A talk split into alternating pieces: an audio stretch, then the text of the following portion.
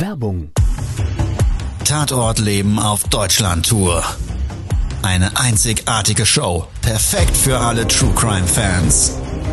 Erlebe echte Tatortgeschichten, spannend erzählt von Marcel Engel, Deutschlands bekanntester Tatortreiniger. Erfahre, was Marcel von den Toten lernen konnte, bei über 15.000 Tatorten. Tatort Leben live, auch in deiner Nähe. Jetzt Tickets sichern.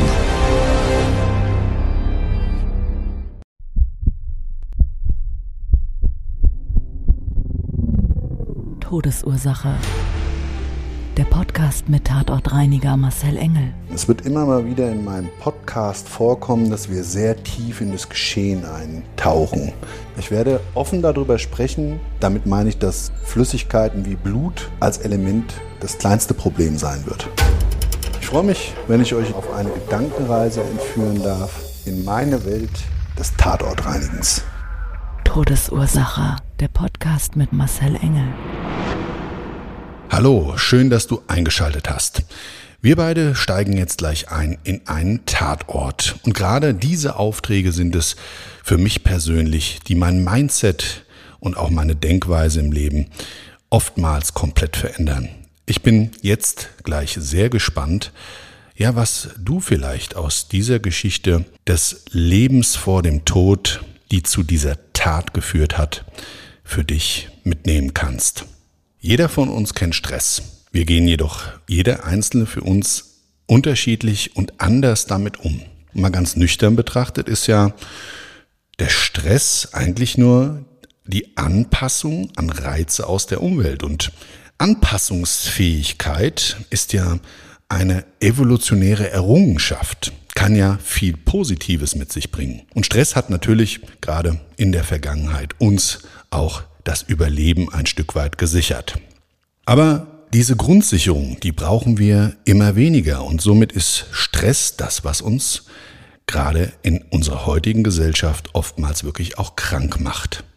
Was das jetzt alles mit der heutigen Folge und der heutigen gemeinsamen durchlebten Tatortreinigung zu tun hat, ja, ich würde sagen, das erfährst du jetzt. Todesursache der Podcast. Der Tatort. Mein Auftrag führte mich diesmal in einen wunderschönen Vorort von Hamburg. Und die Auftraggeberin selber war die Freundin der Eigentümerin dieses Zwei-Parteien-Hauses, wo ich reinigen sollte. Und sie sagte mir wortwörtlich, ich bin die Freundin der Schwester des Täters. Und da habe ich gefragt, wie? Also, Sie sind die Freundin der Schwester des Täters. Okay, soweit, so gut. Und in dem Haus selber soll gereinigt werden. Da sagt sie ja, und zwar ist es folgendermaßen. Die Mutter meiner Freundin ist irgendwann verstorben. In diesen zwei Parteienhaus hat die die obere Wohneinheit belegt und nach dem Versterben der Mutter hat sie eigentlich das Haus alleine geerbt, weil der Bruder zu Lebzeiten schon ja mit seinem Erbe ausgezahlt wurde, aber sie hat im Testament verfügt, dass er zu Lebzeiten ein Nutzungsrecht hat für die untere Einheit, also diese Erdgeschosseinheit in dem Objekt. Sie sagte, der Typ ist eine richtige Potsau ihre Ausdrucksform und begründet hat sie das damit, dass letztmalig vor sieben Jahren bei einem Wasserrohrbruch wohl ein Handwerker im Haus war, der dann auch in der Erdgeschosswohnung bei ihm ja, rein musste, Videos gemacht hat und der Schwester zugespielt als Auftraggeberin. Und da war das wohl wirklich wie auf einer Müllhalde das Ganze. Nun ja, da habe ich gefragt, aber die Müllhalde selber ist ja bestimmt nicht der ausschließliche Auftragsbestandteil, weil sie sagten ja, äh, der Täter. Na, hat sie gesagt, richtig. Sie wüsste jetzt auch nicht alles. Auf jeden Fall gab es einen Vorfall und er selber sitzt jetzt im Gefängnis und es muss halt gesamteinheitlich der Tatort gereinigt werden und vor allen Dingen der ganze Müll aus der Wohnung. Das Haus wird verkauft. Das war für mich jetzt ein bisschen wenig Input. Deshalb habe ich versucht, das mal zu recherchieren, bin aber nicht wirklich richtig fündig geworden. Also musste ich warten, bis wir den Auftragstermin hatten. Wir haben uns dann vor Ort getroffen. Ich bin in so eine kleine Straße reingefahren, konnte das Haus so ein bisschen zurückgesetzt von so einem Vorgarten dann auch schon sehen. Es sah, ja, und das hat sich so in dem Straßenbild ergeben, ist so ein bisschen ausgeufert im wahrsten Sinne des Wortes, weil nämlich alles komplett von der grünen Anlage her über den Gehweg schon reingerankt und reingewachsen ist. Ja, also es sah wild aus und man konnte dementsprechend erkennen, dass das sehr, sehr wahrscheinlich in dieser Einsatzort benannten Straße dann auch die passende Hausnummer ist. Und so war es dann auch.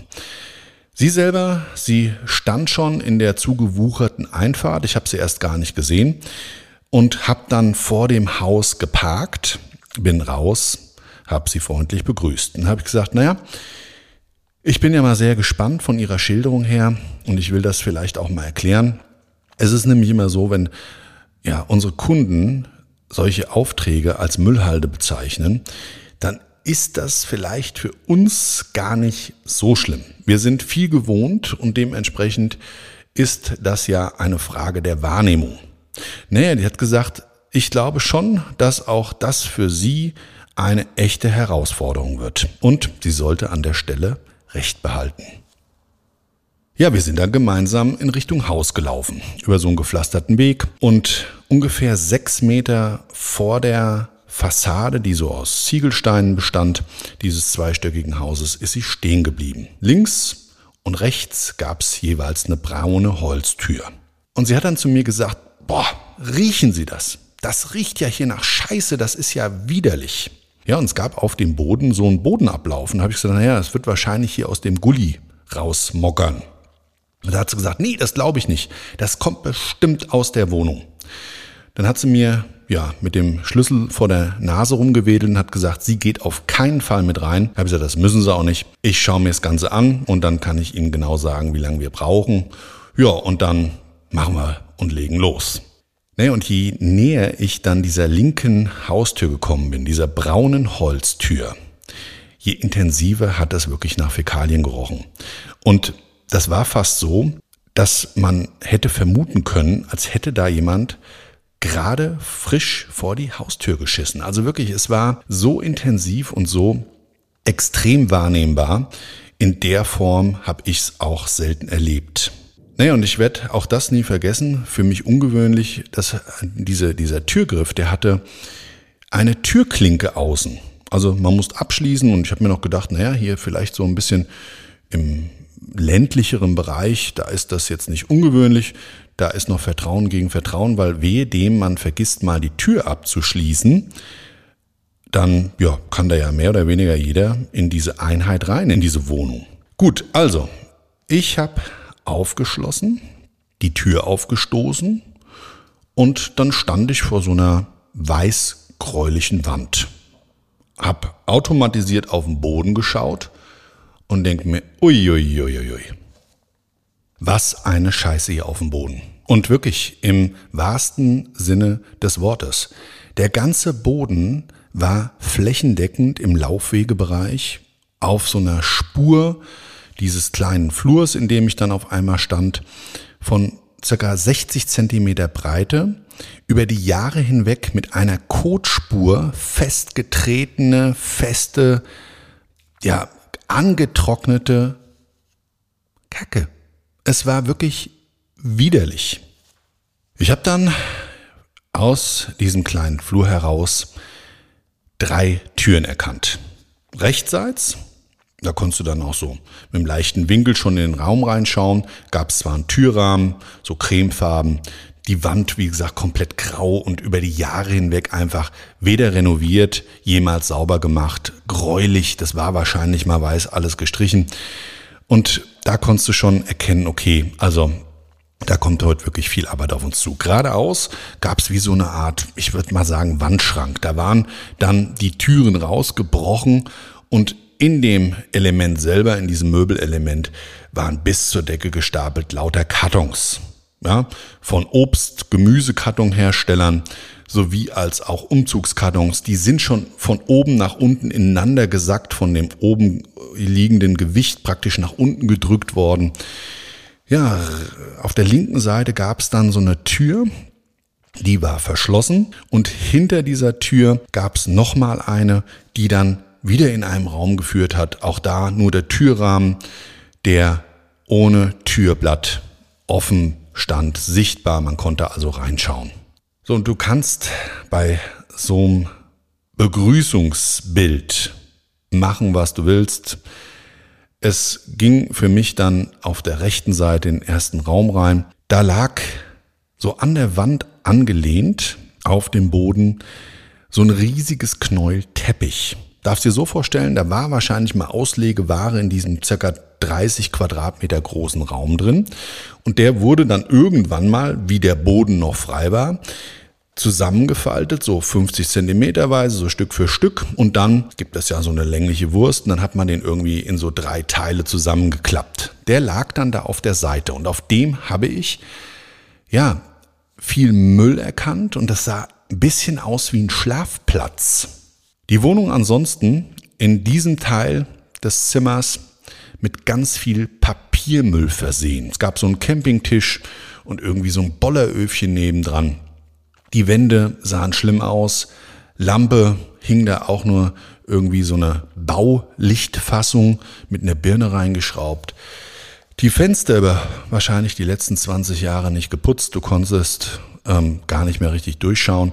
Ja, bei manchen ja, wird sowas extra als Folierung verkauft. Ja, manche Menschen lassen ja diese, diese Räumlichkeiten abdunkeln äh, bei Bürogebäuden oder oder und so sah das da auch aus. Also wirklich, es, es ist nicht so wirklich das Tageslicht durchgefallen. Ja, und dann konnte man in diesem Raum aber auch nochmal linksseits so eine Tür sehen. Da gab es gar keinen Türrahmen, da hat der Maurer das komplett außen äh, vorgelassen. Das ist also praktisch nur so zugeschmiert gewesen. Und da konntest du auch nochmal in so einen kleinen Raum rein. Alles komplett vermüllt. Standen ganz spartanisch ein paar Möbel drin, aber so ein alter Stuhl umgekippt und irgendwie hat sich's in dem Chaos dann, wenn man so genau hingeschaut hat, ja auch schon gezeigt, dass es da wahrscheinlich einen Kampf gab. Ich konnte dann nämlich erkennen, trotz des ganzen Mülls und trotz dem Kot auf dem Boden, dass man vereinzelt so Blutspuren gesehen hat. Tropfen, dann mal eine kleinere Pfütze. Und wie ich dann wieder zurückgelaufen bin zu dem kleinen Flur, wollte mir ja noch den anderen Raum anschauen, konnte ich dann auf diesen, ja, Schlafplatz, diesen Teppich auch ein bisschen Blut erkennen. Und hab dann mal den Müll, der neben diesem Teppich lag, so ein bisschen zur Seite geschoben im Fuß und da gab es dann wirklich eine größere Blutlache. Ich habe das deshalb vermutet, weil man auch an der Wand zwar angelehnt sehen konnte, dass das irgendwie so speckig war, wie so eine Art Abdruck, dass da jemand übernächtigt, über Jahre hinweg an der Wand geschlafen, eben durch seine Kleidung und durch den Müll und durch den Dreck, ähm, da so einen gewissen Abdruck des Körpers schon in der Höhe von circa 50, 60 Zentimetern auf einer Länge von anderthalb bis zwei Metern hinterlassen hat. Und da, wie gesagt, an dieser Stelle konnte man aber auch erkennen, dass das nicht normaler Dreck war, sondern angekrustetes Blut. Naja, gut, habe ich mir gedacht, dann gehst du mal in den nächsten Raum rein und schaust dir den an. Und das sollte, glaube ich, mal eine Küche sein. Da stand ein Tisch, da stand ein Backofen drauf und ansonsten irgendwie, also es war un Fassbar.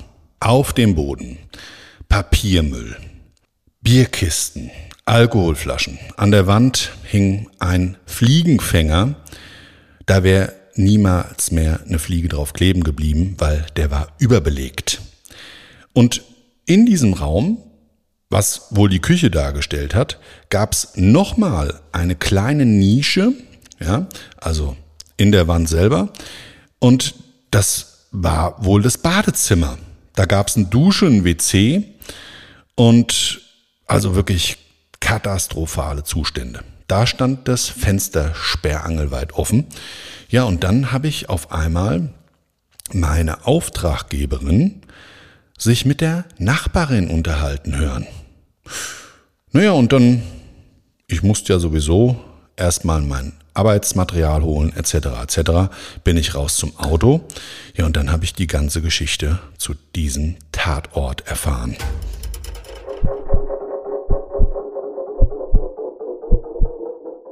Und die Nachbarin, die wusste wirklich alles und war vor allen Dingen sehr, sehr gesprächsbereit. Ja, dann hat sie mir erzählt. Der Franz, der Sohn von der Elfriede, der hat ja hier jetzt mittlerweile seit über 15 Jahren mit seinem Freund in der WG gewohnt.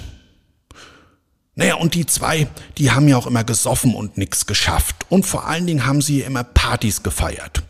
Ach, was war das immer ein Lernen? Was gab's hier immer für einen Ärger? Die arme Elfriede. Ja, also die war ja immer fix und fertig und hat mir wirklich ja auch alles erzählt und hat sich bei uns entschuldigt. Ne, und das war wirklich so, dass der Sohn wohl da wilde exzessive Partys gefeiert hat. Ja, also auf Lärmemissionen mal gar keine Rücksicht genommen. Die haben wohl Vollgas, Attacke, wir feiern die ganze Nacht und mit offenen Fenstern und Lieder gesungen und so weiter und so weiter. Die verstorbene Mutter und die Nachbarschaft wirklich richtig dahingehend terrorisiert. Die Nachbarn haben wohl immer wieder versucht, das Gespräch zu suchen. Sie einschließlich, wenn man sich irgendwo getroffen hat oder so, dann hat man schon guten Tag gesagt.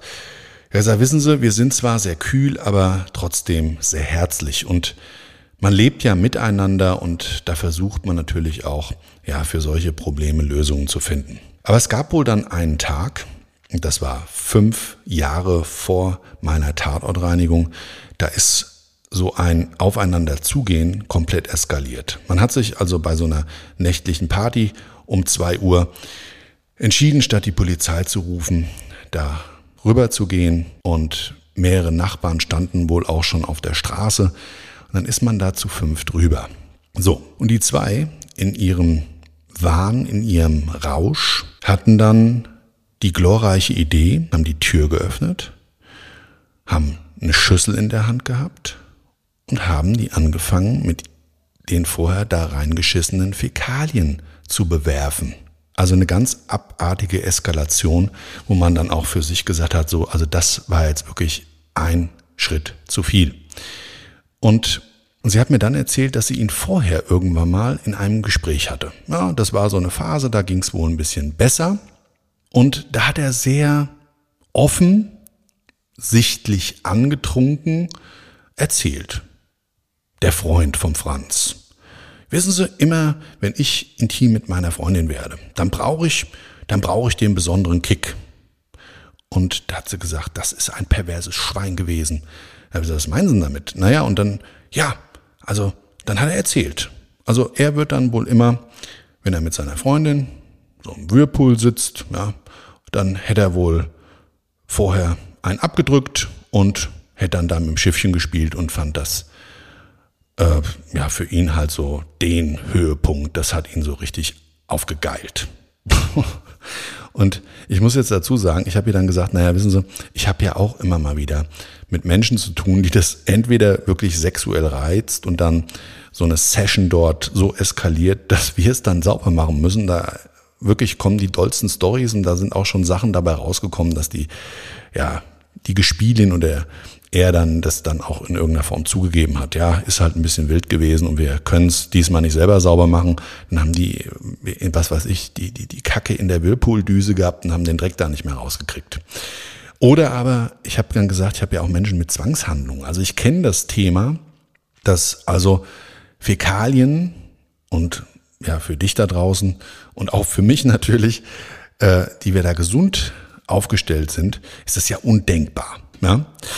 Also das war auf jeden Fall so die Hardcore-Eskalationsstufe. Und dann hat man einen Cut gemacht und wohl auch keinen größeren Kontakt mehr gehabt. Aber sie hat mir vor allen Dingen viel von Franz erzählt. Sie hat mir nämlich gesagt, ja, der war ja gar nicht so.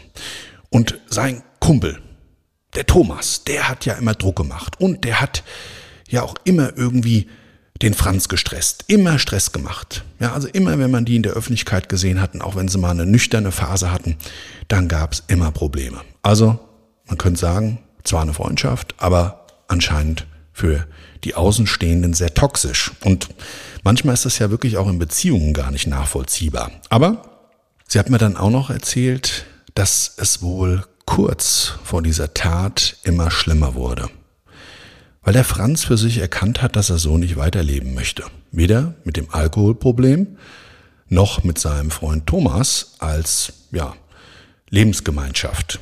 Und das hat wohl wiederum den Thomas extrem gestresst.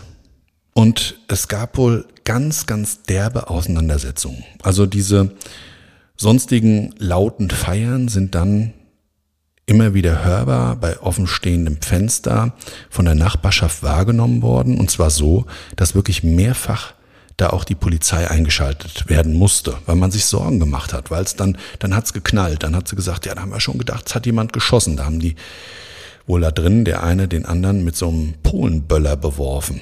Da kam auch die Polizei und dieses Feuerwerk, die restlichen Feuerwerkskörper wurden dann sichergestellt und da haben auch da nochmal die Beamten, obwohl sie ja eine gewisse Verschwiegenheitspflicht haben, wohl auch den Nachbarn gesagt, da sieht's wild aus und heiß aus und man wird da wohl mal weiterführend ja die Ämter informieren müssen, ob das nicht zu einer allgemeinen Gefährdung da führt. Ja, also so gerade was dann das Thema Gesundheit und mögliche Keime, die dann überschlagen können, Vielleicht für einen Briefträger oder, oder, oder. Ne? Also, ob das eine Rolle spielt und das hat man so in den Raum gestellt und in Frage gestellt und ob auch nicht von, für die Bewohner selber, also das eigene Leib und Wohl da gefährdet sein könnte. Ja, und dann, dann wurde es auf einmal ruhig um die zwei. Man hat nichts mehr gehört, nichts mehr gesehen und die Nachbarn waren ehrlich gesagt heilfroh. Immer mal wieder hat man am Fenster jemanden vorbeilaufen sehen, aber es gab keinen Lärm mehr, es gab keinen Streit mehr. Und ihr persönlich, sagte sie mir, kam das Spanisch vor. Hat gesagt, das ist überhaupt so nicht passend gewesen. Ich habe was gespürt, ich habe was geahnt. Und sie war dann wohl auch diejenige, die nochmals bei der Polizei angerufen hatte.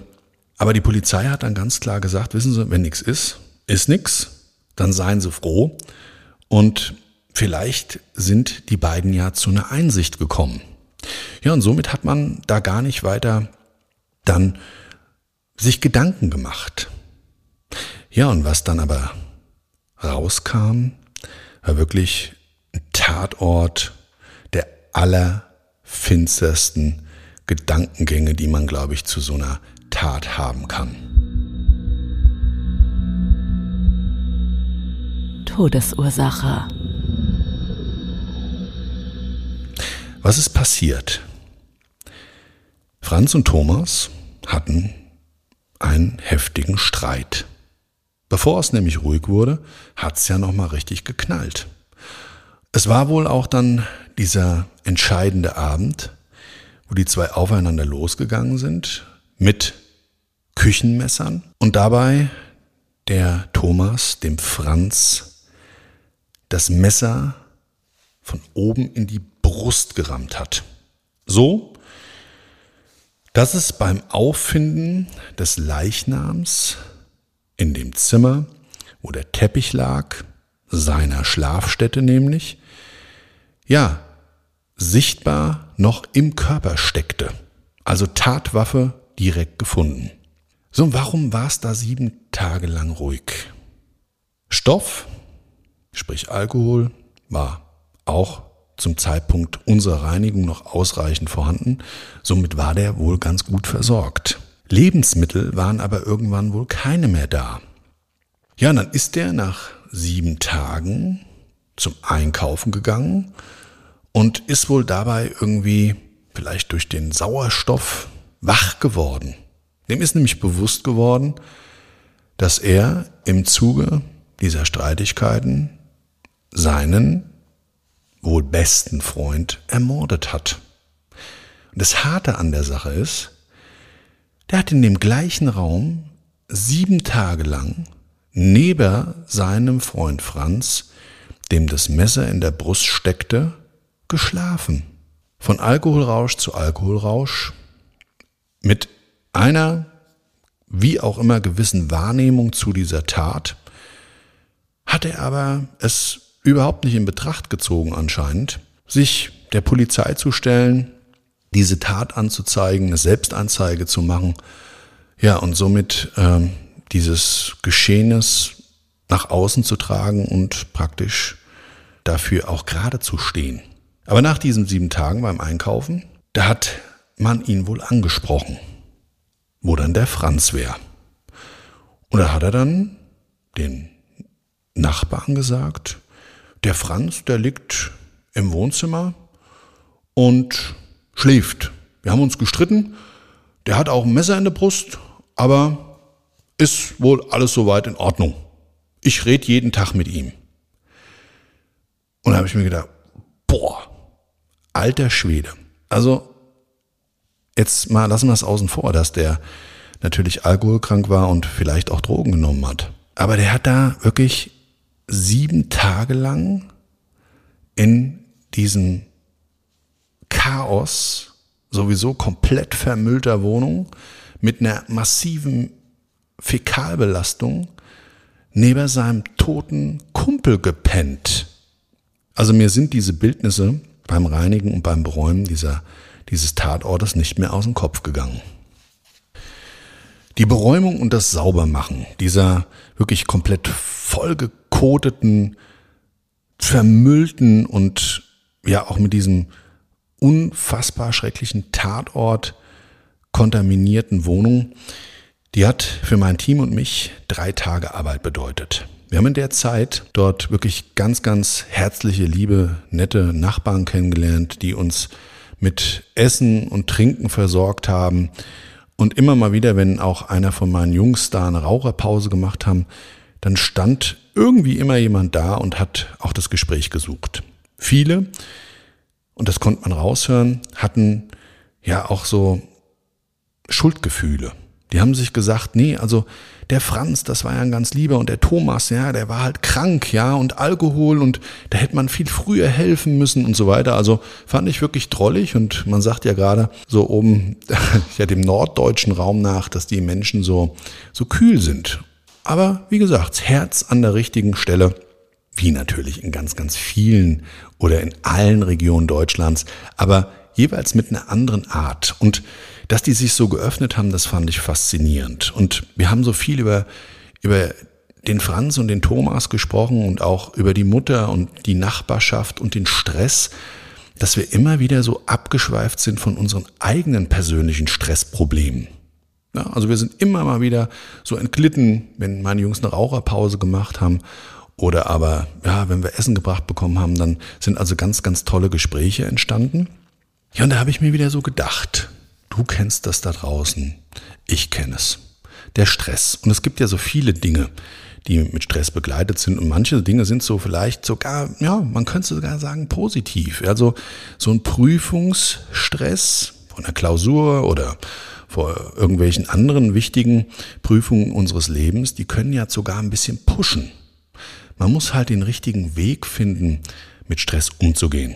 Und ich habe so einen Glaubenssatz.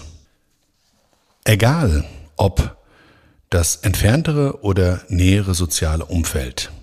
Der kürzeste Weg zu einem deutlich stressfreieren Leben hat vier Buchstaben.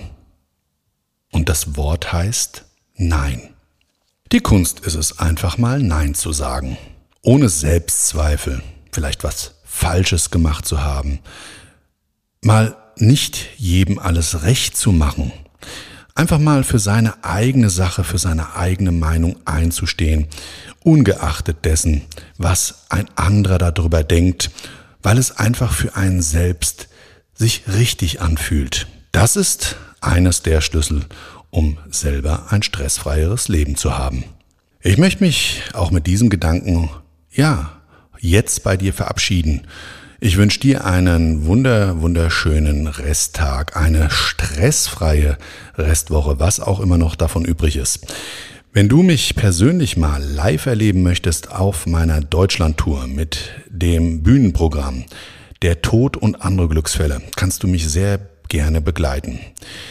Dich erwartet dort spektakulärstes Videomaterial von meinen härtesten Fällen. Ich erzähle dir die Geschichten des Lebens vor dem Tod und lass uns doch mal gemeinsam in einen Perspektivwechsel eintauchen. Den Perspektivwechsel, der ja vielleicht deine Denkweise und dein Leben für immer positiv verändern könnte. Tickets dazu erhältst du an allen bekannten Vorverkaufsstellen. Ansonsten wird es mich natürlich sehr freuen, wenn du das nächste Mal wieder einschaltest und live dabei bist, den Kanal hier abonnierst und mich auf Social Media begleitest. Also, ich würde sagen, ciao, ciao, bis zum nächsten Mal. Dein Marcel.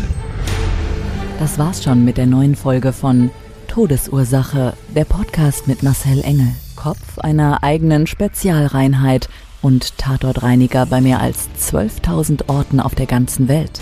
Was kann Marcel für dich bereinigen? Jederzeit. Weltweit. Melde dich oder klick dich einfach mal durch auf marcelengel.com. Empathisch, tiefgründig, ehrlich. Todesursache lässt dich garantiert nicht kalt. Seid dabei. Ich freue mich. Abonniere die Staffel und du kommst für keine Folge zu spät.